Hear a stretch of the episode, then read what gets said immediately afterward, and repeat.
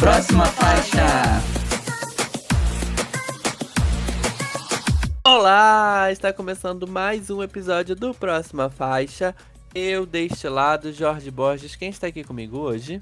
Eu, que tenho um nome horrível, então por isso só uso os dois primeiros, Matheus Guimarães. E na terceira ponta, quem é que tá? Eu mesmo, LS, aqui para falar mal. E de falar mal, a gente entende bem e trouxe uma pessoa especialista. Quem é que tá na quarta ponta? Eu, Clarice, gente, que saudades. Estou na minha versão deluxe e pude escolher meu próprio nome. O Pisão e vocês.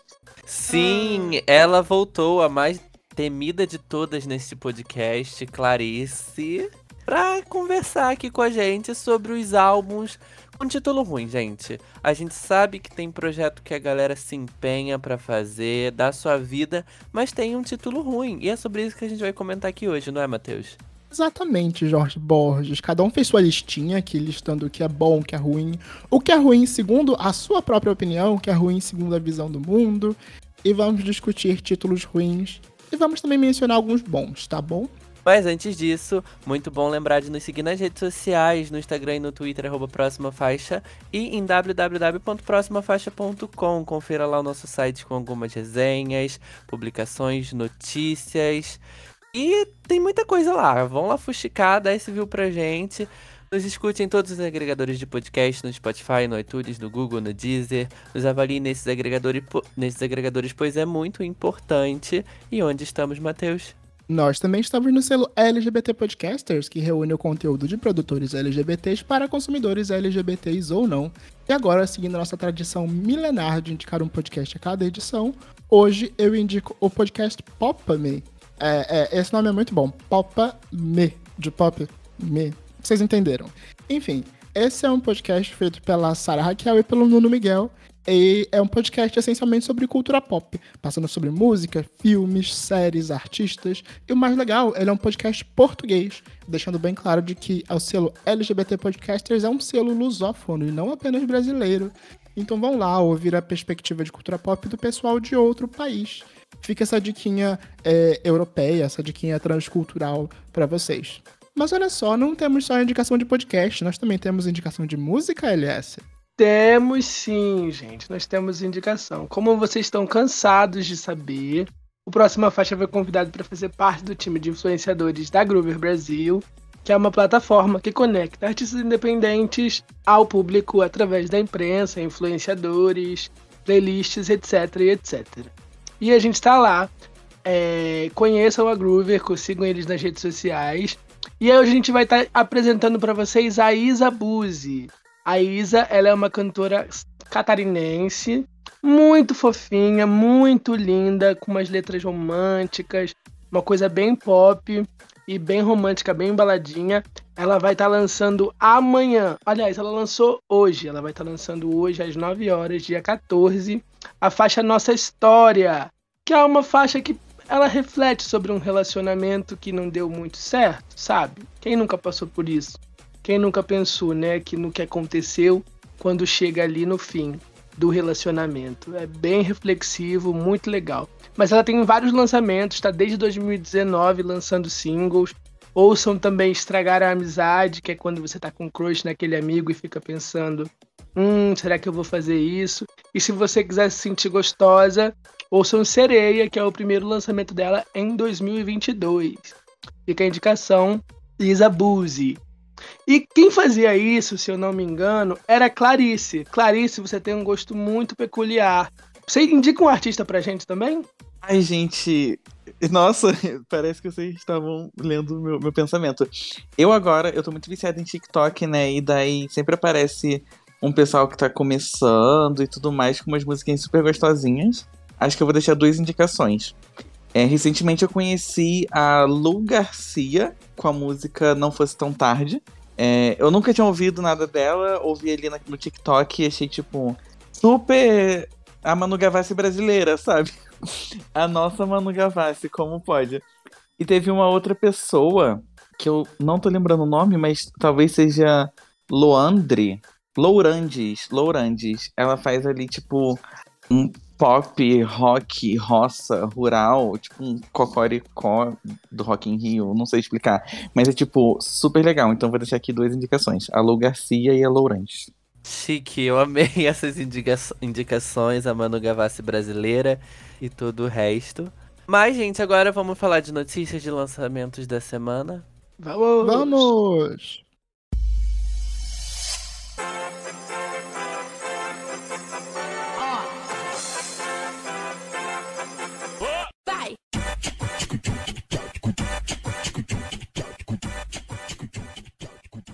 Pois bem, meu povo, já vamos começar falando de um assunto que a nossa convidada gosta muito. Vamos começar falando de Anitta.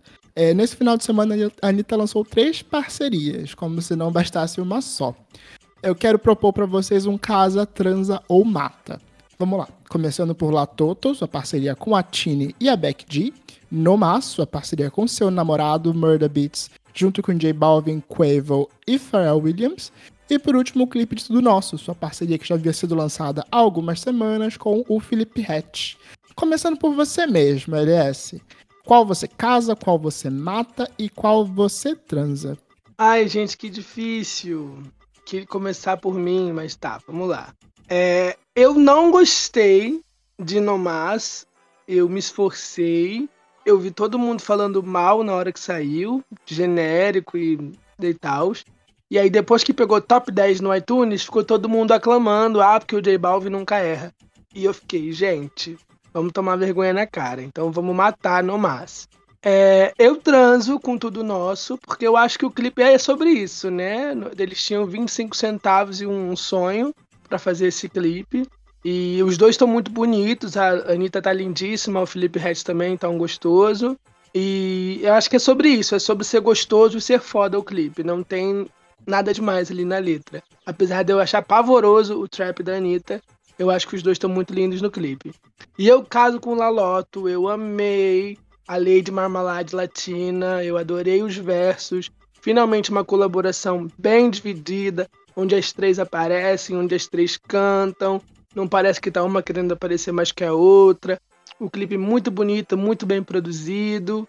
Beck de lindíssima, Tini maravilhosa, nem parece a Violeta que eu assistia quando eu tinha dois, 2002, eu tinha quantos anos? Quando eu tinha 16 anos. Tudo lindo, tudo maravilhoso. Esse é o meu. Eu caso com Laloto, eu mato no Mas e eu transo com tudo nosso. E você, Jorge Borges? Eu mato, mato, mato. Próximo. Aquela. É... Então, eu caso com tudo nosso, porque apesar de eu não ter gostado da música completa, das três é a que eu mais curti. Eu achei que o clipe tá bem sexy, tá bem bonito. É... Eu mato no mais, eu não consegui nem ouvir a música inteira, eu fui pulando ela até ouvir a parte da Anitta e ver o clipe na parte da Anitta, só isso. Não vai ser uma música que eu vou ouvir de novo na minha vida. E Laloto, Laloto, a mesma coisa. Mas eu transo com Laloto porque eu achei a música mais sexy, eu achei o visual bem bonito. E a, eu acho que é por isso, acho que eu achei ela mais sexy, sabe? Mas não é uma música que eu vou ouvir de novo. Eu ouvi uma vez só, eu vi, eu vi, eu vi o clipe uma vez só e é isto. Quero ver a opinião de Clarice.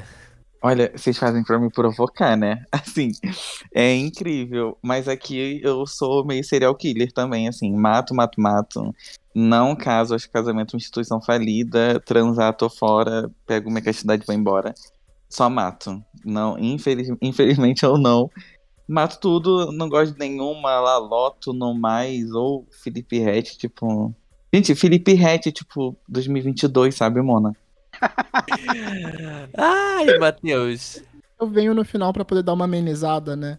Mas enfim, é, meu casa transa ou mata. Eu mato tudo nosso. É, a gente tinha comentado sobre a música antes e o clipe o LS descreveu muito bem. Eles tinham 25 centavos e muito tesão. É, deu no que deu. Eu caso com Laloto. É, a música genérica é. Tem pouca alma, tem. Poderia, parece com qualquer outra música da Becky G? Sim, parece. Mas é muito divertida. Eu vou ouvir isso daí num sábado de manhã e vou dar risada, vou dançar. É, no mas, eu acabo casando, eu acabo transando com, com o No Mas, porque é mais gente, né, gente? Mais divertido transar com mais gente. É, mas no final das contas eu também destaco a música por ela ser mais criativa. A letra de Nomaz é bem divertida. É interessante a gente ver a Anitta fazendo outras coisas, mesmo sendo essencialmente um, um rap, trap, com, com um, um, verso pop no vocal dela. Mas, ok. Vamos de próxima faixa?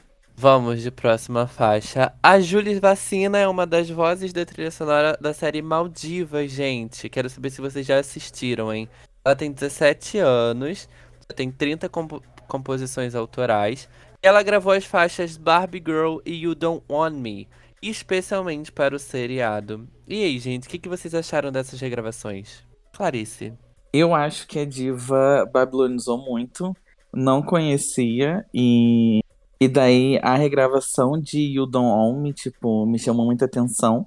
A de Barbie Girl nem tanto, mas You Don't Own Me me chamou. E daí eu fui pesquisar mais sobre, eu vi algumas coisas, achei, tipo, bem gostosinha, mas acho que ela deu o nome. Curti muito, achei, assim, uma ótima descoberta. Sabe que eu destacaria o contrário? Eu gostei muito da versão dela de Barbie, de Barbie Girl e acho que funciona muito dentro da série.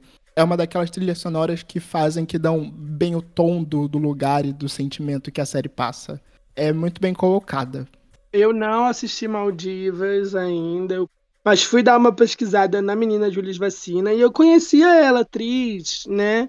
Ela fez o filme do meu. Do... Esqueci o nome do, do, do Marcos Margela, Um Tio Quase Perfeito. Ela é uma das sobrinhas. Ela fez o Mecanismo também. Ela fez vários trabalhos. Eu adoro ela como atriz. E eu assisti o clipe de Roller Coaster também. Adorei a estética dela, muito colorido, muito bonito. Eu acho que tem potencial. Eu acho que vem aí. Não sei se ela vai focar na carreira de atriz, não sei se ela vai focar na carreira de cantora, mas eu vou ficar de olho. E você, Jorge? Sim, tô muito de olho. É, eu não assisti a série, mas eu fui procurar as versões, né, para dar aquele play. Eu gostei bastante, eu acho que a versão de You Don't Want Me me ganhou mais também, apesar de Barbie Girl ter ficado bem interessante. Mas eu acho que é isso, ela tem uma carreira musical bem interessante, tem músicas muito legais. Júlia, o próximo faixa está aberto para você, então quando quiser, pode vir conversar com a gente. Próxima faixa, gente. Vamos de próxima faixa, gente. Vamos falar de show. o KLB está comemorando 20 mais 2 anos de carreira com a turnê KLB Experience e desembarcou no palco do Qual Stage no Rio de Janeiro no último final de semana. Próxima faixa teve lá assistindo esse show e eu quero saber do Matheus, que estava lá representando a gente, como é que foi assistir esse espetáculo. Você descreveu bem, aliás, um espetáculo. Aqui uma breve correção, o nome correto é 20 mais 2 Experience mesmo, porque são os 20 anos de carreira mais os dois anos de pandemia que acabaram segurando esse show esse tempo todo. É, em entrevista, os meninos até contaram que estavam com o show pronto antes da pandemia, mas não conseguiram iniciar por conta do lockdown. É, mas no final das contas, agora entrando de fato no show, é muito legal ver o, o, o Qual Stage, ele tá muito organizado, eles conseguiram configurar bem a, a, a, energia do show. Da última vez que eu fui lá foi no show da Juliette, e tava uma loucura o espaço, o shopping, porque eram muitos fãs aqui, foi uma experiência muito mais confortável e organizada, gostosinha de assistir o show. É, sobre o espetáculo em si, eu gostei muito da montagem do palco, ele é, é o, o, palco funciona ali com dois níveis e tem muitos telões e eles souberam criar momentos bem tipo antêmicos, momentos grandiosos dos meninos como um trio ali em cima. É, do show eu destaco muito a setlist, que acaba dando atenção a todos os momentos dos, do, que eles já viveram de carreira, e ouvindo muitos fãs, com destaque ali para o momento acústico do show, onde desmontam, é, apagam os telões, o foco fica total nos meninos sentados, violões, e eles vão cantando as músicas que eles vão ouvindo que os fãs estão pedindo e chamando músicas que não estão na setlist do show para os fãs completarem. E é muito legal ver que todo mundo compra a brincadeira e vai cantando junto. É, para além disso, é, as outros hits que não ficam de fora, Carolina, o momento em que o Bruno assume os vocais principais, apesar do show ser muito focado no vocal do Leandro, que carrega o show magistralmente, o cara tá ali dando sangue pelo show, não que os outros meninos não estejam, mas ele tá muito entregue no palco. É, o, o Kiko também vive bons momentos no show, ele vai trocando de guitarra, ele, é bem, ele tá bem rockstar nesse momento. E o Leandro a, e o Bruno acabou roubando o, a cena nessa música que ele assume os vocais. No geral, é um show muito bacana, ativou muito meu modo nostalgia. Eu voltei para casa revivendo todos os meus domingos no Domingo Legal, assistindo os meninos, a Blonde, as meninas e toda essa galera que estava acontecendo nesse momento. Eu, inclusive, fiquei com vontade de ver uma turnê mixtape, é, misturando toda essa galera que fez sucesso nos anos 90 2000. Mas fica a dica de show, que ainda vai passar por muitas capitais aqui do Brasil, a KLB 20 mais 2 Experience. Mas vamos de próxima faixa, meninos? Muito que bem, vamos de próxima faixa. Luísa Sonza anunciou o lançamento do seu novo single Cachorrinhas e já avisou para os fãs colocarem a coleira. E aí, gente, vocês estão prontos para esse conceito? É farofa ou não? LS. Cara, eu não sei. Eu queria dizer que eu achei a capa pavorosa, aquela língua gigante, mas eu adorei os memes com o Orochimaru e com o Venom, tudo pra mim. É, a capa me diz farofa, a estética me diz farofa, só que ela tava com todo um babado de penhasco 2 e que, nossa, vocês não estão preparados, eu vou fazer vocês sofrerem. Eu tô, tá, vem mais aí uma música de raba, tô pronto, vou botar colheria de joelheira, mas eu não tô entendendo. Não tô mesmo entendendo. Se vier uma musiquinha de amor falando que ela gosta muito das cachorrinhas dela, eu vou ficar muito bolado. E você, Clarice? LS, você é fã de uma pessoa que fez um álbum inteiro sobre amor de cachorrinho. Tipo, eu não entendo porque você ficaria tão triste se ela fizesse isso. Eu realmente não entendo. Mas eu gostaria de declarar aqui que no dia 30 de maio de 2022, às duas da manhã, eu fiz a seguinte sequência de tweets. Esqueci de tomar o meu remédio hoje. Eu sou a fã número um da Luísa Sonza. E ali eu me tornei fã da Luísa Sonza. Não sei por que o que aconteceu. E eu tô realmente ansiosa pra, pra cachorrinha. Não espero nada, porque não acompanho a Diva em rede social. Ela ainda tá bloqueada em tudo aqui. Mas tô ansiosa. Achei a capa camp. Tipo, achei tudo. Acho que ela serve visuais e estéticas e acho que ela vai divar muito. É, eu acho que eu tô com a Clarice também. Eu acho que a capa ela é bem excêntrica e aí te desperta um sentimento, mesmo que seja de incômodo, é um sentimento. E a música vai ser um pop chicletão, né? Então eu acho que, pelo que eu vi as pessoas dizer, pelo que eu vi algumas coisas, vai ser um pop chicletão, tipo fim de era pop da Luísa Sonza porque ela vai se embarcar numa era mais sombria, digamos assim, mais acústica, mais romântica, depressiva. Matheus? O que eu acho mais legal desse papo todo é que a gente está aqui elocubrando, pensando em mil possibilidades de, de Luísa Sonza, porque ela deixou de ser uma artista óbvia. A gente não sabe o que esperar da Luísa Sonza e isso é muito legal é, a capa traz um sentimento, a gente tem expectativas baseadas em lançamentos anteriores, mas o que vai ser, ninguém sabe. Ela tocou oito, exatos oito segundos do show da música em um show é, nessa semana, é, mas a gente ainda não, não sabe o que vai ser. Por esses oito segundos, eu diria que se parece muito com Mulher do Ano, que tá no 2022, mas vem aí? Não sei o que vem aí. Estou aberto para o que vier aí. É, eu acho que, vindo da, da Luli, se ela tocou 8 segundos da, da música no show, então a gente já ouviu metade, provavelmente. Próxima faixa, pelo amor de Deus. Gente, vamos pro nosso momento conceito, pro nosso momento rock. Ó, porque a banda Tonight, hum, eu não sei falar, 1985, tá de 1975. volta. 1975. É porque eu achei que era 1975 e fiquei com preguiça mas é 1975. Ela tá de volta com o single Part of the Band e é a primeira mostra do álbum Being Funny in a Foreign Language. É, esse álbum aqui podia ter entrado no nosso tema, né? Vocês ouviram a música, menino? Já adianto que eu vi a música e achei chiquérrimo. É, achei o primeiro clipe é de uma elegância, de uma beleza estética Olha, eu, eu não sou um fã do 1975, mas eu tô aos poucos me encaminhando para essa fanbase. Eu achei muito divertido a forma como eles popificaram, simplificaram ainda mais o som deles, mas ainda assim, quando a música vem no crescente e vem numa, numa, numa construção para que a gente espere um grande refrão pop lá, As It Was, do, do Harry Styles, ela quebra e joga a música lá para baixo. É, é como se eles estivessem pisando, tocando o dedinho do pé na música pop e voltando. Não, não, não, não é isso que a gente quer, não. Vamos voltar aqui fazendo nosso somzinho de sempre. E isso é muito divertido. Eu ainda gosto muito do contraste entre uma letra soturna, tensa, e uma, um, uma sonoridade mais alegre. É, tô, tô interessado por esse álbum. Mas e você, Clarice? Você que já tá, tem grandes, fortes emoções com 1975. É, então, eu ia falar isso. Eu acho que eu nunca ouvi nada deles, na verdade. Mas desejo todo o sucesso do mundo. Não ouvi essa música. E eu confio muito na opinião do Matt aqui, então, se ele tá falando, gente, eu concordo. Sim, eu também concordo bastante com a opinião do Matheus. É, eu gosto muito de 1975. É, apesar de eu não ter entrado muito de cabeça nessa música, eu acho que quando o álbum sair, eu vou mergulhar melhor. Eu sempre mergulho melhor quando o álbum deles sai. Eu gosto bastante. Eu, eu gostei da, sono, da sonoridade, né? É, eles sempre tentam fazer essa brincadeira de uma música pop, mas espera aí, a gente não faz isso, que é muito legal, com letras, né? Contando sempre uma história, bastante situações ali, reflexões, eu gosto bastante disso. Eu, pelo contrário, LS, eu achei esse título muito legal. É, e o 1975 tem uma lista de álbuns com títulos bem estranhos, que eu acho bem interessante, por sinal. Eu, eu acho legal a brincadeira que eles fazem com os títulos dos álbuns.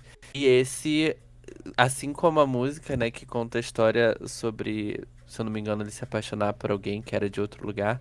É, acho que o álbum vai ser nessa pegada também, né? Contando outras histórias, contando outras situações. Você ouviu, LS? Eu ouvi, eu gostei bastante da música, eu gosto. Mas eu acho que o 1975 serve muito é, conceito. É muita estética e muito conceito, né? Eu acho que o som deles ainda, pelo menos para mim, não tem um grande hit, não tem uma música muito marcante. É mais o, o projeto inteiro, pra gente emergir ali naquele conceito aquela estética. Acho que eles têm muito potencial, né, nessa cena aí do rock alternativo, que está crescendo, que está mudando e inovando. E eu gosto, acho que eles têm bastante coisas para oferecer. Mas, assim, a música, falta ter um musicão, pelo menos para mim. Part of the Band é uma música boa, mas passa batido, assim, se você não estiver procurando, se você não quiser conhecer mais, sabe? Ela não tem um grande momento, pelo menos para mim. Que bem, mas vamos de próxima faixa?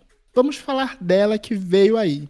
A Cardi B lançou o videoclipe para Hot Shit, sua parceria com o Ye, anteriormente conhecido como Kanye West, e o Lil Durk, com visual icônico e muito chroma key, depois de ter chiado muito que sua gravadora não te, não se ama, não te amava e não ia dava dinheiro para que ela fizesse um clipe, fez um clipe com muitos efeitos.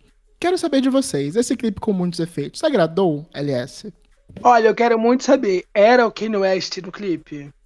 Porque ele tá com essa estética de cobrir o rosto, né? Nos shows do Donda, ele tava com o rosto coberto. É, e eu não sei, podem ter colocado no dublê ali, sabe? Aquela coisa bem. É, a, a, famosa do Paulo Gustavo. Coloca. Ai, tem que gravar o meu clipe pra essa pessoa que eu quero postar. Traz um chroma key aqui em casa, eu entro na frente, faço um negócio assim diz que eu desejo todo sucesso. Eu senti muito essa vibe. Mas eu não sei se era ele mesmo. Porque a, a Card grava um take com o Lil Durk, mas não grava um take com Kanye West, né? Então pegaram um modelo ali, cobriram a cara dele vai. Senti muito que ficou essa energia. É... Eu gostei do clipe, eu gostei dos visuais, mas a Card já entregou tanta coisa icônica que eu achei que esse monte de chroma key ficou bem qualquer coisa. E você, Jorge? Ai, não estavam falando que não ia ter clipe? Era melhor ter não tido, né? Essa é a minha opinião. Gente, a Cardi B lançando o Era Expulse pela terceira vez, tipo, quem aguenta, sabe? É, eu acho que, que a Cardi tem, tipo, muito budget. E eu não sei como que ela entrega coisas tão medíocres. Achei o vídeo feio, o vídeo ruim. É, acho que não era o, o Kanye ali na, naquele, no take dele, acho que não era ele. Parece ser uma pessoa qualquer tentando se movimentar como ele ou coisa parecida. Mas achei, tipo assim, sofrível. Bem sofrível. Ah, gente, eu discordo de que ela tenha budget. Eu acho que aqui, nesse clipe em específico, o que faltou foi exatamente o budget. Mas bem, é, já entendemos que esse não vai ser o novo hit da Cardi B. Provavelmente veremos coisas melhores no álbum. Vamos de próxima faixa? É a nova press, então vamos se preparar para o próximo single. Mas vamos falar de charts, né? Já que a Cardi B não vai entregar um hit, a Liso tá disputando o topo da Hot 100 com Harry Styles. E olha só, gente, eu fiquei chocado com essa informação. Ela pode ser a primeira mulher a alcançar o topo da parada americana esse ano. Quero saber de vocês o que, é que vocês acham da movimentação das artistas femininas e se vocês estão ansiosos pro álbum Special, que chega essa semana. Gente, eu eu não gosto muito da, dessa música da Lizzo que tá, que tá ali, tipo, em segundo lugar, se não me engano, né? E eu nem sabia, na real, o sucesso que tava fazendo, porque faz um tempo que eu meio que não acompanho com tanta frequência a Hot 100. Eu só reparei que no TikTok tinha muita gente usando. E daí quando eu vi, boom, segundo lugar, sabe? Mas da Liso eu sempre espero o melhor. Eu acho Rumors muito boa. É, essa realmente não me pegou muito, mas acho que o álbum vai ser, tipo, curtudíssimo. Ah, eu não sou muito fã dessa música também, não. Eu acho que tem momentos que ela me pega e tem momentos que não, sabe?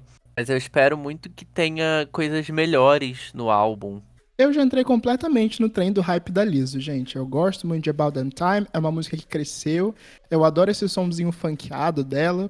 Mas eu já entendi que o resto do special não vai seguir o mesmo direcionamento, né? Vai passar por outras sonoridades, como é o caso de Girl, que ela lançou agora durante o final de semana. É, mas sobre o número 1, um, eu acho mais do que merecido ter a Liso no número 1. Um. É, de novo a gente vai acabar fechando um ano com poucas mulheres no número 1. Um.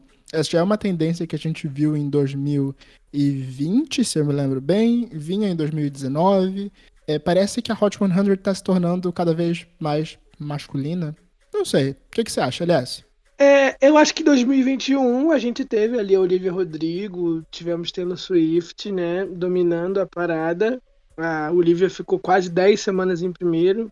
Esse ano a gente teve o Glass Animal com uma música de 2019 no topo e o Harry Styles já 10 semanas com, com As It Was, né? E eu acho que. Não sei se ele acabou de lançar o clipe de Lena Talking, ele consegue barrar a Liso, porque a Liso vai lançar o álbum. Mas assim, a última pessoa a pegar o primeiro foi a Mariah Carey, que é uma música de 1994. Muito estranho, eu esperava muito mais da Adele, esperava mais, sei lá. O pop feminino está morto e realmente não tem ninguém lançando nada e é muito triste. Torcendo para Liso fazer o levante e a Beyoncé continuar depois, né? Porque tá difícil. O pop feminino não tá morto, o Harry tá em primeiro lugar, tá? sim, sim. Falando dele, a LS já puxou aí que ele lançou o clipe do Late Now Talking. E saiu esta semana, né? No dia desta gravação, no caso. Quero saber o que, que vocês acharam daquela cama maravilhosa. Queria estar na cama com Harry Styles, Clarice? Ai, gente, eu daria minha vida pra encostar a minha boca no peito dele. Sério. Eu, eu não. Eu, são sentimentos que eu não consigo nem descrever, sabe? Tipo, fica chamegando a cabecinha da goiaba. Ok, ok, vamos seguir com o programa falando do clipe. É... A gente vem falando muito sobre produções, dinheiros. Aqui ele literalmente fez um clipe de centavos, né? Porque é um, uma produção relativamente simples, mas visualmente impactante. Não sei se vai ser o suficiente para levar o single pro número 1 um, para fazer uma nova As It Was. Mas olha, é terceiro single do álbum, né? Terceiro clipe, vamos que vamos. O que, que você acha, aliás? É o segundo videoclipe, ele só lançou As It Was, não lançou mais nada. Teve um segundo videoclipe em parceria com o James, o Corden, James né? Corden. Exatamente, com o James Corden no Late Late Show. É, Daylight. Exato. Eu achei, eu achei, apesar do, de parecer low budget, eu achei, e o outro também foi bem low budget, né? É, ele não deve estar ganhando tanto dinheiro assim, né, Harry Styles. Mas eu achei o clipe bonitinho. Eu achei uma cama interessantíssima, que ele vai pra vários lugares, várias coisas, faz várias coisas naquela cama. É isto. Ai, gente, mas vamos de próxima faixa? Porque eu tô muito animado para passar essa notícia barra fofoca. Vamos falar da Chromatica Ball, que estreia agora durante esse final de semana. Mas temos uma fofoca correndo nos bastidores. Faltando agora pouquíssimos dias para a estreia da turnê, vários bailarinos estão deixando a produção alegando que o, o novo coreógrafo da Lady Gaga é uma pessoa difícil de se lidar. E, é, com isso, isso pode comprometer a estreia da Gaga na Alemanha durante o final de semana. E isso tem gerado vários memes no Twitter. Tem galera aí dizendo que o show vai ser cancelado, vai ser atrasado, é, vai ser a cromática ball, voz e violão. É, quero saber de vocês. Vocês acham que isso pode afetar alguma coisa? Eu acho que a Lady Gaga tá fazendo de propósito, ela tá ligando pros bailarinos e falando: olha só, vai na internet, fala que o bailarino é tóxico, ele tá ignorando meu joelho, meu quadril de paçoca. Então vai lá, sai da turnê, vamos cancelar isso para não fazer os shows. Porque eu acho que algum assistente foi lá avisar para ela que ela tinha um show para fazer semana que vem e ela não quer fazer. Então inventa aí uma polêmica para cancelar. Porque, gente, falta seis dias pra turnê e não tem um post nas redes sociais, não tem um anúncio, não tem nada. A mulher não quer fazer esse show, não é possível. Você concorda, Clarice? Eu, eu assim, concordaria. Assim, eu acho que o que você contou é uma coisa bem fácil de acreditar. Só que eu não sei se ela sabe que tem um show para fazer ainda, na verdade. É, eu fiquei um pouco preocupada de ela não ter falado nada sobre esse caso dos dançarinos, mas eu realmente não sei se ela tem um show. Tipo, se ela sabe que tem um show para fazer, porque ela não postou nada, ela não fala nada. Acho que ela só descobre na hora. O pessoal deve falar, tipo, botar uma venda no olho dela e falar, Gaga, é um dia de princesa. Quando chega um show com o estádio lotado. É, só pra passar a informação completa. É, é, eles acusam o coreógrafo, cujo nome é Rich Jackson, de ser abusivo e muito difícil de se lidar. Ele tem causado muitas brigas é, e desconfortos nos bastidores da turnê, segundo a, segundo esses bailarinos. E vale dizer que a Gaga já está na Alemanha, em teoria, ensaiando para os shows. Ah, então ele é tipo o Jorge quando trabalhava comigo. Sim. Não, eu acho que é complicadíssimo, né, gente? Eu acho que pode desencadear, assim, num cancelamento de show. Porque se ela tiver. Tudo bem que, assim, pensando eu numa estrutura de dançarinos, deve ser muita gente. Então deve ter muita gente dançarina substituta, né, ali no, na equipe. Mas se for uma leva muito grande que não vai dar pra pensar em uma saída, sabe? Tipo, aí, por exemplo, saiu uma pessoa, a gente consegue fazer esse passo de dança sem aquela pessoa. Mas se sair muita gente, eu acho que fica inviável entregar uma performance de qualidade, uma turnê de qualidade, e principalmente no primeiro show, né? Que no primeiro show a gente fica bastante empolgado sobre o que, que vai acontecer naquela turnê. Geralmente é um dos melhores shows da turnê, é o show que entrega qualidade da, da turnê. E aí depois, né, a gente vai vendo que os shows vão se modificando e tal. Então eu acho complicado até mesmo pro desempenho dela na turnê, né? E, e já é um álbum que lançou há muito tempo, já tem dois anos do lançamento do álbum. Uh, eu acho que, assim, se isso continuar, pode até desencadear num cancelamento futuro da turnê, sabe? Que seria muito ruim. Ah, eu, eu, só, eu só tenho um lado bom, né? Estão falando sobre a turnê na internet, porque se depender das redes sociais dela, ela só quer saber de vender House Labs. Então é bom que uma polêmica gera burburinho sobre o show e aí as pessoas lembram e ficam ansiosas. Só para encerrar esse assunto passando números, é, até o momento, quatro bailarinos já se manifestaram publicamente, tá deixando a produção. E o que chamou a atenção foram serem bailarinos clássicos da Lady Gaga, como a Sloan, que acompanha ela desde a turnê da Monster Ball. É, o mesmo se deve ali ao Aziel, que também acompanha ela desde, desde essa época. E trouxe a galerinha que trabalhava com ela há muito tempo. Mas vamos de próxima faixa? Vamos de próxima faixa, gente. Vamos falar do Charlie Puth mais uma vez. Ele anunciou, né, depois do sucesso de Left and Right, ele anunciou o, o lançamento de seu terceiro álbum de estúdio. O título, Charlie, chega no dia 7 de outubro e além de Left and Right, também tem Light Sweet e That's Hilarious. Eu quero saber as opiniões de vocês sobre o álbum e se vocês estão ansiosos, o que, que vocês acharam desse título. Muito criativo. É, gente, eu fico muito feliz que vocês crescem, mas vocês, assim, continuam dando visibilidade para quem precisa, dando um espaço, tipo, para artistas menores. Eu acho que isso é realmente muito bonito. Eu não tenho nenhuma opinião sobre a música do Charlie, Charlie alguma coisa. A única coisa que eu sei é que provavelmente, quando que esse álbum sai? Deixa eu ver aqui. 7 de outubro. Então, 7 de outubro vai ter foto de, dele de cueca na internet. Eu acho que ele vai postar um, um TikTok quase pelado, hein? Sendo bem sincera. O único álbum chamado Charlie que eu aplaudo é o da XX, Charlie. Que é auto-intitulado, mas ela passa batido. Eu acho engraçadíssimo. A gente tá há semanas falando, ah, muito legal, mas poderia ter sido lançado por outro artista. É interessante, mas tem pouca personalidade.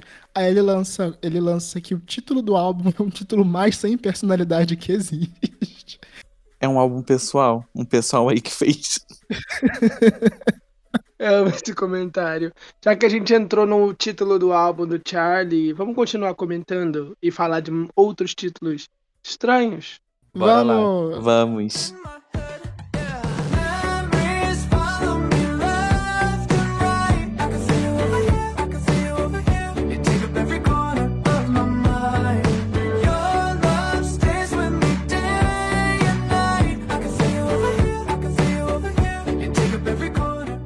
Eu sei que a gente já falou muito, gente, mas assim, preparem os ouvidos porque hoje a língua de chicote vai trabalhar.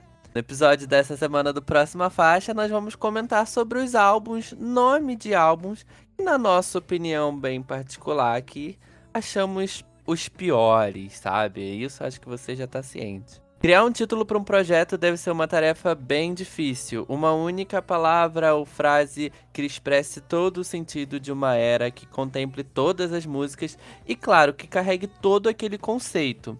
E não é raro os títulos decepcionarem os fãs, virarem piadas, ou até mesmo não fazerem sentido, né, durante todo aquele processo. Aí a gente faz o que a gente faz de melhor, esconder na fanbase.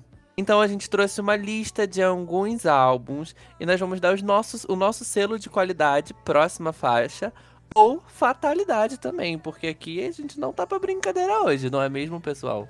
É isso aí, Mona. Trouxemos uma especialista pra fazer isso. É sobre isso, gente. Mas, né, antes da gente falar mal, eu quero saber de vocês. Vocês têm um título favorito? Um que vocês pensem, esse aqui é simplesmente uma obra de arte? Ah, eu tenho, gente. Posso começar? Eu, eu fiz, além da listinha de nomes horríveis, eu fiz uma listinha de nomes muito bons. É, aí eu trouxe aqui alguns nomes que eu acho excelentes. Começando por uma dobradinha que da Lady Gaga, que é The Fame, e o EP seguinte, The Fame Monster. Em um, ela exalta a fama, em outro ela aponta os lados negativos da fama. E meu segundo aqui que eu trouxe é o álbum da pandemia da Charlie XX, trazendo a Charlie de novo. Se Charlie é um, é um título sem muita personalidade, ela trouxe o I'm Feeling Now para expressar o que ela sentiu durante os primeiros seis meses de pandemia da Covid-19. Vocês ach- vocês acham que esses nomes merecem um selinho positivo? O I'm Feeling Now é tipo, é um nome perfeito. E, e sim, amiga, você deu muito teu nome com com, com a tua lista, sério. Tenho mais aqui. Eu Posso, posso soltar pelo menos mais umzinho? Pode, você deve. Eu trouxe o I'm Not Dead, da Pink. É, ele tem muito mais sentido pelo, pelo momento em que ele foi lançado. A Pink tinha, entre muitas aspas, flopado e tinha, tinha tido ali um, um- um momento de que ela tinha encerrado a carreira dela, basicamente, com o álbum anterior, e o álbum seguinte ela voltando e dizendo que eu não morri. Eu separei alguns também. Não, não tantos assim, mas só pra, pra falar que eu tenho os meus preferidos também. Eu gosto muito do título do Breathe In, Breathe Out, que eu já falei bastante aqui sobre esse álbum, né? Eu acho, eu acho que quando um título tem conceito, o artista carrega aquele álbum, sabe? Então, assim, ele pode ter um nome ruim, tipo Versions of Me, mas ele tem um conceito que o artista tá conseguindo carregar. Eu acho que o Revival faz isso muito bem. Eu acho que aqui tem no roteiro, já dando um spoiler, tem sobre álbuns auto-intitulado, né? E a Bridget Matter, o primeiro álbum dela é Hello, My Name Is. Eu acho que é um jeito diferente de, de auto-intitular no álbum, sabe? De não botar o seu nome no álbum. Então acho que é uma brincadeira bem legal, Hello, My Name Is, de se apresentar ao invés de ser o nome do álbum. Ahn, In The Lonely Hour, do Sam Smith, eu acho que é um título impecável. E você, Clarice? Ai, gente, eu tenho alguns que, que, que eu acho que assim que são, que são bons nomes. Ah, eu acho que, assim, exemplos mais recentes. O de primeira da Marina Senna representa bem o, o álbum e, e a era dela com aquele álbum. O Ser Transneja da Tertuliana, eu acho também que é, é um, um nome magnífico.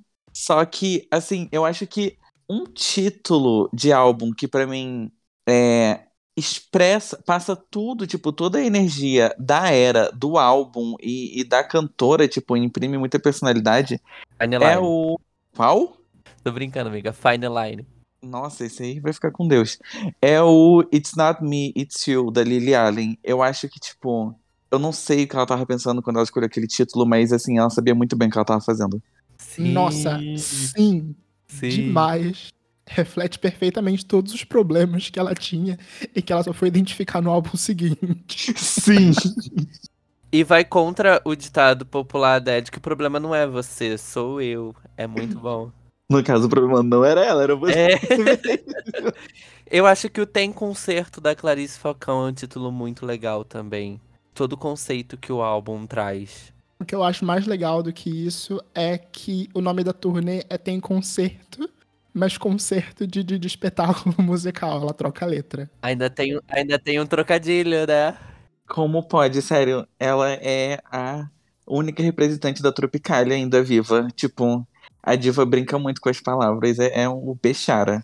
E você, LS, qual álbum da Miley você acha que tem o melhor nome?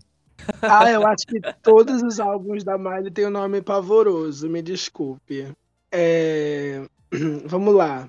Eu, eu gosto muito dos títulos de álbum da Bjork, muito por conta da, da personalidade que ela criou, que é alternativa, que a gente espera que seja uma coisa diferente. Eu acho que Vunicura, Utopia, Biofilia, Voltai, que são nomes que, assim, mesmo que os nomes soem estranhos, eles despertam a curiosidade. E eu acho que eles transmitem muito bem a sonoridade dela. Não é só um nome, não é só um, um- um- um título assim, ah, coloca uma música que dá o nome ao álbum, ou pega o nome dela e coloca no álbum. Não. É todo um conceito que, se você for pesquisar o significado da palavra, tá ali, entendeu? Eu acho que é uma obra de arte e a Bjork chegou nesse nível de obra de arte por, por conta disso, de, de fazer essas construções todas nas músicas. E fazendo esse roteiro, eu pesquisei, eu não sei se eu vou conseguir falar isso, mas é já começando com nomes ruins. Eu, eu não lembrei o nome da banda do álbum, mas eu, eu achei que era um e é outro.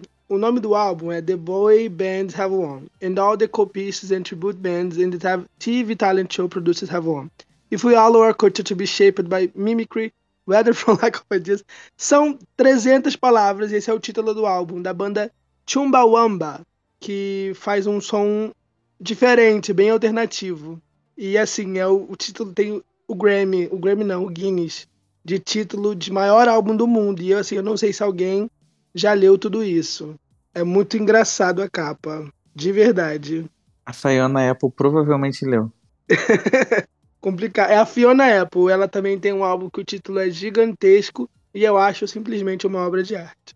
Acho que é uma obra de arte, não, essa palhaçada, viu? É, eu acho que, inclusive, esse ponto da, da Fiona Apple é até uma, é uma, uma questão aí, é um babado questionável. Porque se os fãs dizem muito que esse álbum é, na verdade, Untitled, ele não tem um título. É, e, e ela coloca um poema na capa do álbum, e por isso as pessoas colocam o. colocam esse poema como o título do álbum, mas na verdade ele não tem título. Nossa, eu sempre achei esse álbum, tipo, esse título meio. Ai, demodê, sabe? E, tipo, Matheus, você acabou de dar um- uma nova vida à, à Fiona Apple, porque o jeito que você explicou, eu realmente não sabia disso, mas um álbum sem título, que só tem, tipo, um poema na capa, eu acho bem chique. E deixamos um título ruim, um título muito chique. É, o Passou nome o do álbum pano. The Either Will Reticências ou The Either Will is wider than driver than blá blá blá blá blá blá blá blá blá. São bem duas linhas de poema. A gente tá entre um álbum com um título grande ou um álbum sem título, né?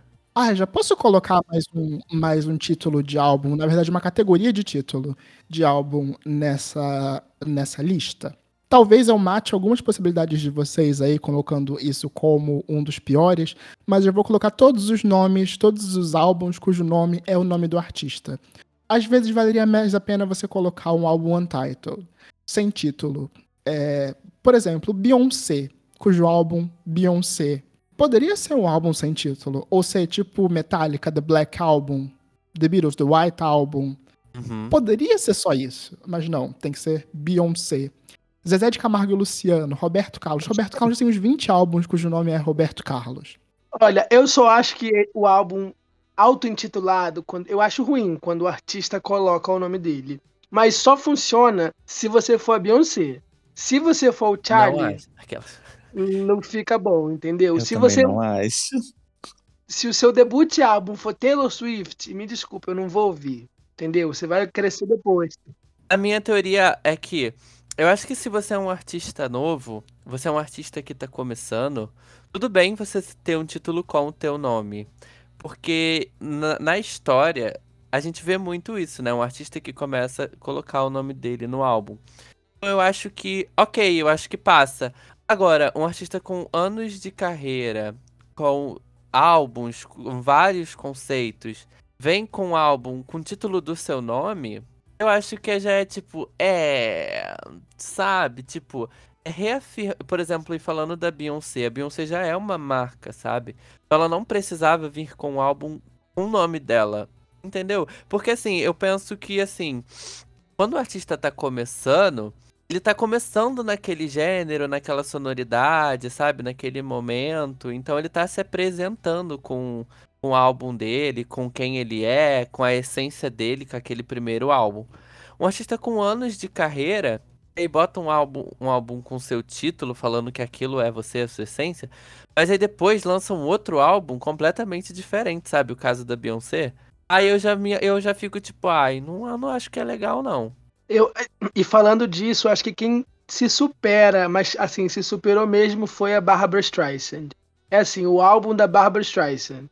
O segundo álbum da Barbara Streisand. O terceiro álbum da Barbara Streisand. Meu nome é Bárbara. Meu nome é Bárbara 2. Nossa, mas não existe coisa mais Barbara Streisand do que ficar botando seu próprio nome em todos os álbuns possíveis e imagináveis. Eu acho que, tipo, isso imprime bastante dela.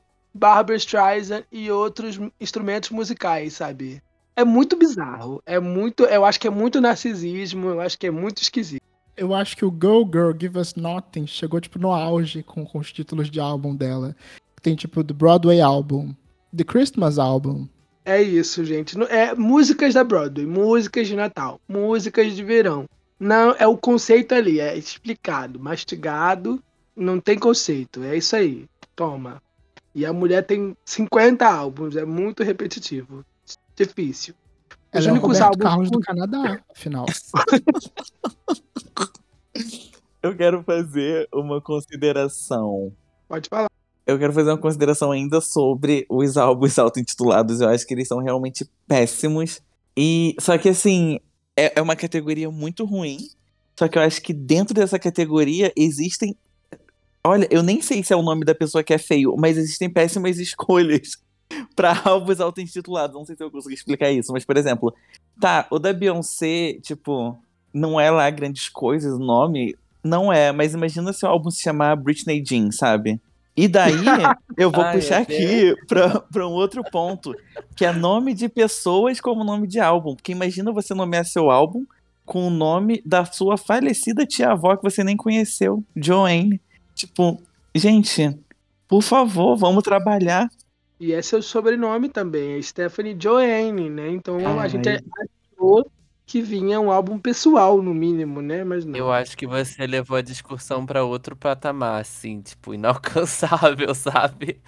Eu só passo pano pro Charlie, da XXX, só. Ela ali me vence. Álbum com nome, eu passo pano pra Miley Cyrus e os bichos mortos. Eu acho icônico, me desculpa. Miley Cyrus and Her Dead Pets é tipo assim, é. Eu, eu, eu acho que eu, eu nem tenho QI pra pensar num, num título assim, sério. Pra encerrar essa, essa categoria de nomes no, no álbum, eu só vou trazer a Britney, que lançou o Britney, que é seu álbum, o primeiro álbum dela como cantora pop adulta. Depois ela volta e faz o Britney Jean.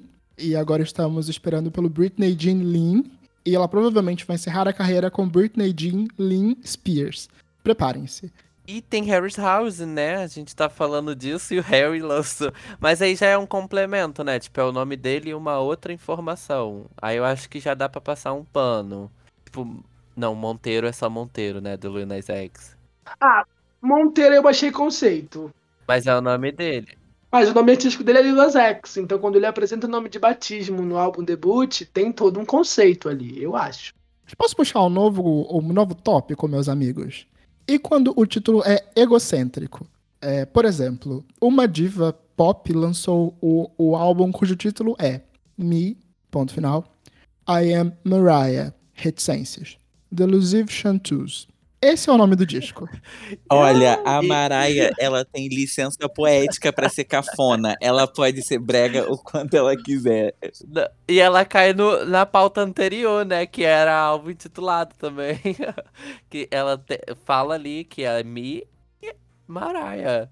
Mas ela pode, ela pode. Por sinal, ela tem outros álbuns que são meio que pra dizer que é o nome dela, né? Aquele E igual, MC, The Emancipation of Mimi. É tudo Mariah, é tudo Mariah. Ah, posso soltar o conceito? Deixa eu, deixa eu responder o conceito. Porque o The Emancipation of Mimi era o primeiro álbum onde ela estava tomando a frente da produção e estava sendo responsável por si própria. E é igual MC ao quadrado. É, ela tá é, botando ao quadrado tudo que ela fez no Emancipation of Mimi. Então, é Emancipation igual Mariah Carey ao quadrado. Eu acho que a diva pensa muito, gente. Ela, assim, a, a, Maraia, ela faz um trabalho de alfabetização que eu, eu não sei, sério. Eu acho que, tipo, ela é, é uma professora. É, pra além de cantora, é uma professora. Eu acho que ela. A Mariah dos anos 90 servia conceito, os álbuns eram incríveis. Tem o debut Mariah Carey? Tem, mas aí tem o Emotions, tem o Music Box, Daydream, Butterfly, todos títulos bonitinhos. Em 2000, o, o trem descarrilhou de um jeito, mas nada pra mim se supera o Memoirs of an Imperfect Angel. O Matheus falou de títulos narcisistas, egocêntricos. Gente, Memórias de um Anjo Imperfeito é muito ruim. É muito difícil de passar Olha o pano. conceito, ela vai contar histórias sobre um Exato. anjo imperfeito, cara. Isso é Olha, mais sogra, um anjo. Mas, então, bate o pano pra charme bracelete. Menina, é sobre isso. Eu nem sei o que, que significa a tradução, mas é isso. Pulseirinha. É Pulseirinha. pulseirinha, né? Gente, quem nunca fez miçanga? Gente, é uma pulseirinha elegante, cara. Ela é rica, ela é poderosa. Entendeu? Eu acho que a Maraia é diva. Eu acho que assim, vocês estão tentando criticar em vão o Memórias de um Anjo Imperfeito. Eu acho assim, eu não acho o nome ruim, mas eh, me incomoda porque eu acho o álbum muito ruim. Mas assim, o nome, nossa, tipo, gente, sério, a Maraia tá aqui educando a gente e vocês estão querendo falar mal dela, isso é muito injusto. E eu vou aproveitar tudo isso e assim, entrando ali, voltando talvez na categoria de nomes longos, eu quero falar, eu já posso falar um nome que eu acho muito ruim, talvez o pior da história da, da indústria. Calma. Antes da gente entrar na nossa lista, eu, eu- a gente disse que criar um álbum, né? Dar um nome é uma coisa muito ruim. Eu queria fazer uma brincadeirinha com vocês. Se vocês fossem lançar um álbum, qual seria o título do álbum de vocês? Porque a gente tem que sentir a dor no coração antes da gente criticar os outros. E a gente vai dar o nosso selo de fatalidade ou qualidade pro título do álbum dos outros. Olha isso, é conceito. O meu se chamaria Travazap. Tava... é isto, Grammy do ano. Em minha defesa, eu tenho vários álbuns lançados pela minha gravadora, tá? Com muitos títulos que são muito bons. Então, assim, vocês, vocês podem escolher qual é o melhor e qual se encaixa mais no perfil de vocês. Mas hoje não tenho muito. Não, tem, não tenho um título na minha cabeça. Eu tenho que. Eu acho que é um trabalho bem interessante, sabia? Criar um título de um álbum, pensar no, no título de um álbum. O título do seu álbum é Próxima Faixa, Jorge Borges. E é incrível. Exatamente, é, é isto mesmo. Mas eu escrevi um, um- umas letras, uns poemas também. E aí a pasta dele no meu drive é. hum, Happier Season Inside the Mind of Sadness. Chique, né? Olha a história, olha o conceito. Putz. Olha o conceito, gente. e você, com esse nome, você tá criticando tantos outros por quê? Por quê, meu amor? Eu sou a Mariah Carey na minha cabeça. Eu adorei o conceito. E você, Matheus? Como seria o seu álbum em homenagem à Madonna? Olha, eu acho que eu não, homenagea- não homenagearia ninguém, não, gente. Eu não sei se eu lançaria um álbum. Sou ótimo falando, mas péssimo cantando. É, eu já acho que eu lanço um álbum por semana. Tenho um episódio de uma hora e meia de próxima faixa aí pra vocês ouvirem toda semana. Tenho 170 álbuns lançados. Icônico, gente. Mas vamos para nossa lista. Clarice, você estava ansiosa para começar. Qual é o seu pior álbum, título? E já vai, vai, vai acabar aqui já. Ela já vai dar a lista e a gente fala, é isso, acabou.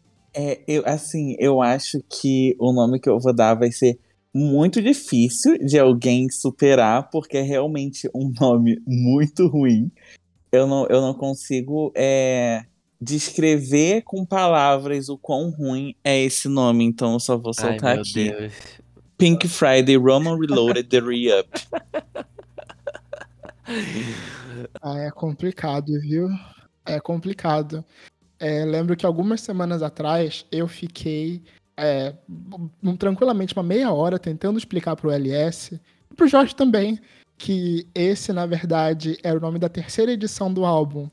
Porque o primeiro álbum da, Pink- da Minaj se chama Pink Friday e o segundo álbum dela se chama Pink Friday Roman Reloaded. Mas não obstante, Nicki Minaj lançou uma reedição desse álbum que tem esse título maravilhoso, de Pink Friday Roman Reloaded The Re-Up. Fácil, todo mundo vai entender. Eu concordo com você, Clarice. Lixo, imundo, podre, pavoroso, apaga, rainha do rap, meu cu. Horrível, lixo, podre, joga fora. É, eu acho que não tem muita defesa eh, sendo um material reciclado de outro material de outro material, sabe? É, ve- ainda bem que acabou isso, né? A, a- a Dua Lipa tá tentando trazer e tá quebrando recordes. Eu acho que isso pode acontecer de novo. Mas ali em 2011, 2012, tinha um negócio de relançamento do álbum que o nome ficava The Complete Confection, The Reloaded, The Re-Up. The- E era horrível, estragava todo o conceito.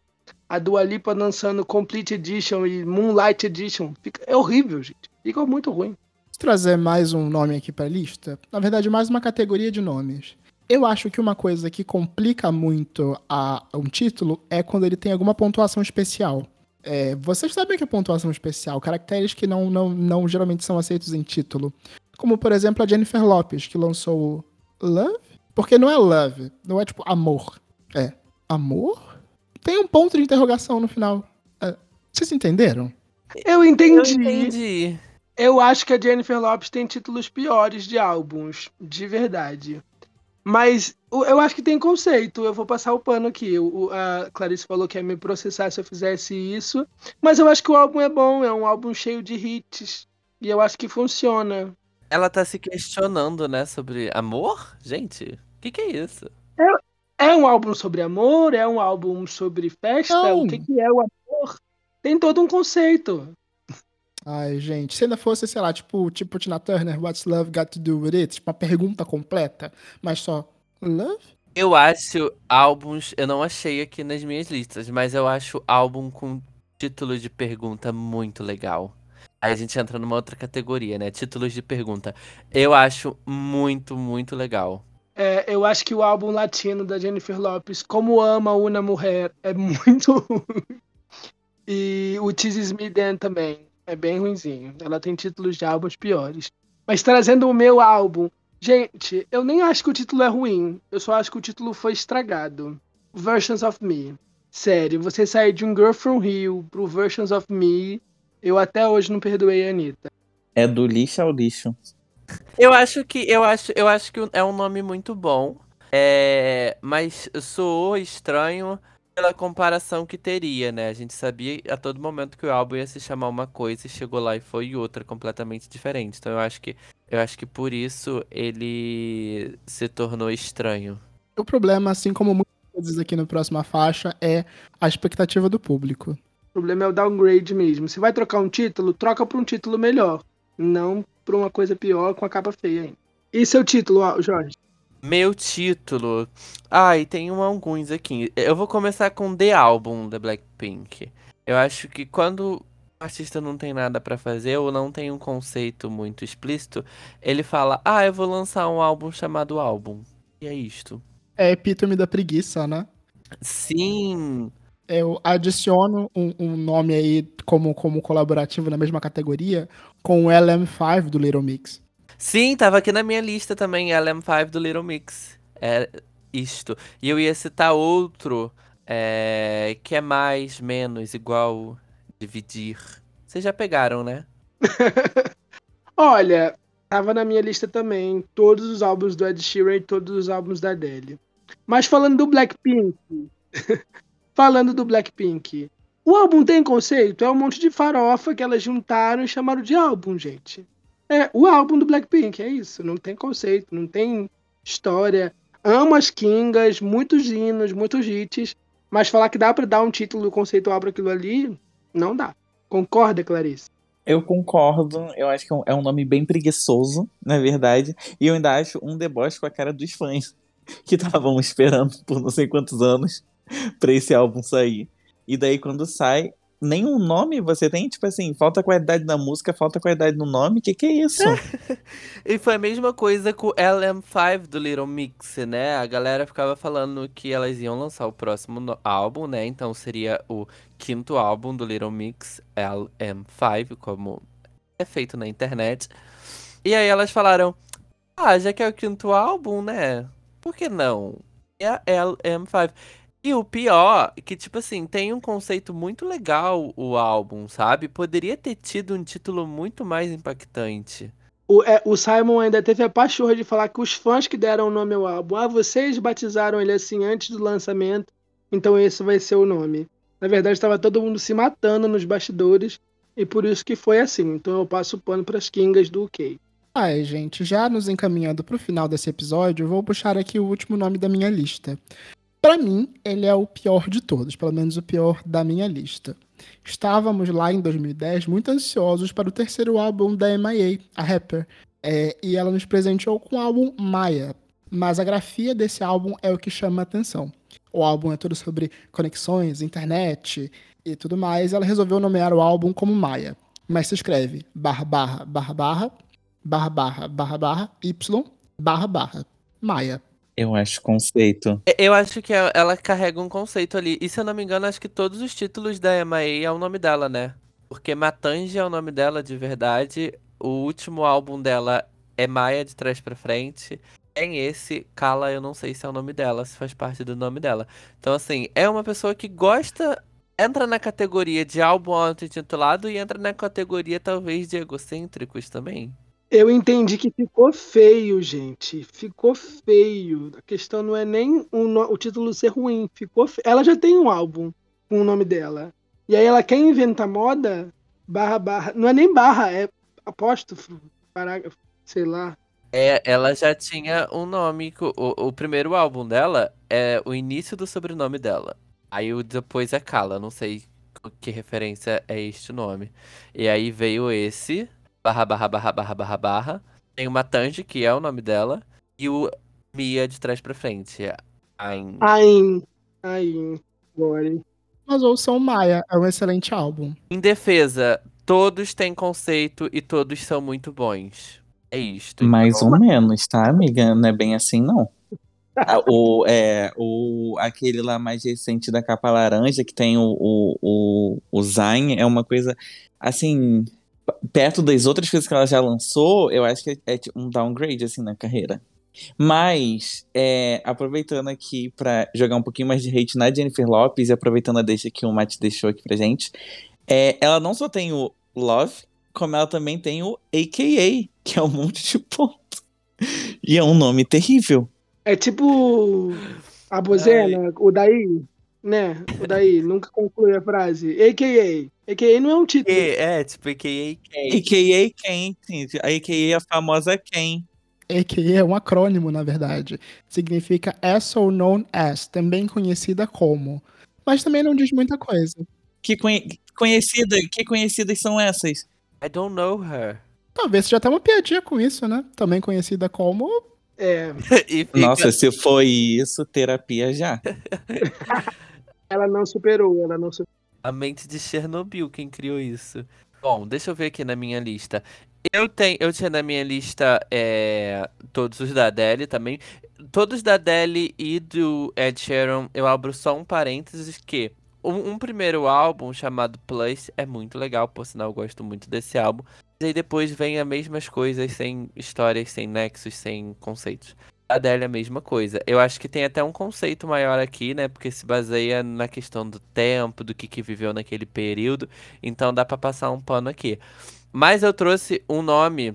Acho que esse álbum saiu esse, esse ano, saiu. Não, saiu ano passado. Que é o Bublanisters. A Lana Del Rey. Acho que saiu esse ano, né? Eu achei um nome podre. É, eu- os, os álbuns que uma faixa do álbum dá nome ao álbum e às vezes a faixa não é single, a faixa passa batida, causa estranhamento, né? Porque Blue Bannisters, tá, aí você vai ouvir, tem uma música com esse álbum, não é a melhor música do álbum, não é um carro-chefe. Por que que escolheu essa música pra dar nome ao álbum, sabe? Eu me questiono muito isso. E eu também acho bem ruim quando a- o, o- o carro-chefe, tipo, se o álbum da Anitta fosse envolver Ia ser legal, mas ia ser muito tarde. Você vai saturar isso mesmo? Não sei se gosto. Ai, gente, assim, pra não ficar só falando mal, eu acho que eu queria falar de um álbum que eu acho que é um- tem um bom título. Que, é assim, eu não sei se vocês vão concordar, provavelmente não. Mas eu acho legal a brincadeirinha, tipo, haha, com o nome da droga, que é o MDNA. O título apenas, tá, gente? O título. Assim, esqueçam o álbum. Eu acho MDNA um bom título. E o mais legal é quando perguntam pra ela o título do álbum, se era uma referência a drogas, ela responde: Não, o DNA da Madonna. Ela é muito sonsa. Ela é muito sonsa. Ela é muito sonsa. Olha, eu termino a minha lista com dois álbuns que eu amo, mas eu acho os títulos horríveis. Confiante e Mais Jovem Agora. Amo Demi, eu amo Miley, mas esses títulos de álbum eu não engoli. Confidente é muito ruim. Muito ruim mesmo. Acho que faz sentido no momento, poxa. É, eu acho que É, fazia. é, quando a gente olha como obra, como títulos isolados, é meio estranho. Mas pro, pro momento faz sentido. Ai, virou meme, a Demi Confiante. Não, não consigo gostar, não. É, pra, pra título de álbum. O nome da música Carro-Chefe é legal pro verão. A música é um hino, mas o título, assim, legal pro verão e confiante. Não, não funciona. Eu fecho a minha lista com Smile, da Katy Perry, porque o palhaço faz todo mundo rir, mas quem faz o palhaço rir, fica aí o questionamento. Love Sucks, da Avril Lavigne, eu achei bem Amiga, eu ia falar isso. Tipo, imagina Né? você em 2022 lançar, tipo, Love Sucks. Love Sucks, só que com Sucks escrito daquela forma, tipo, ah, Mona, sabe? Se preserva. cringe, né? Ela é tão galera. Sim. E, She's so crazy, I love her. É tão moderno. E só pra fechar, Lover, eu acho que a Lourinha tentou socar o conceito, mas é um, um título muito ruim. É isto. Eu acho que Reputation é um título icônico, mas ela não carregou. E aí ficou ruim. Eu acho que Scooter Brown Version é um título icônico. Tô esperando por esse. Ai. É isso, temos um episódio, gente. Temos. Ah, temos um episódio com muitos títulos ruins, mas alguns até que bons aí. É, antes de você terminar, você, coisinha que ouviu até aqui, tem uma caixinha de perguntas aqui no Spotify. Então, se você não está ouvindo no Spotify, vá para o Spotify e responda a caixinha de perguntas com um título que você acha muito ruim, tá bom? Ou comenta no post lá no Instagram pra gente compartilhar e comentar depois. Sim. Então ficamos por aqui, gente. Até semana que vem. Muito obrigado, Clarice. É uma honra, sempre uma honra ter você aqui. A gente ama ter você aqui. E vê se aparece mais, tá? Tá bem sumida. Eu, eu tô bem sumido assim, Jorge, porque tem algumas pessoas esquecendo de me fazer convites. Mas. E acabou o programa, gente. É. Gente, é sempre muito legal gravar com vocês. Amo vocês, vocês sabem disso. E é isso, me convidem mais vezes. E sempre que for pra falar mal, tamo aí. Tchau! Tchau, até semana que vem. Este podcast faz parte do movimento LGBT Podcasters. Conheça outros podcasts através da hashtag LGBT Podcasters ou do site www.lgbtpodcasters.com.br.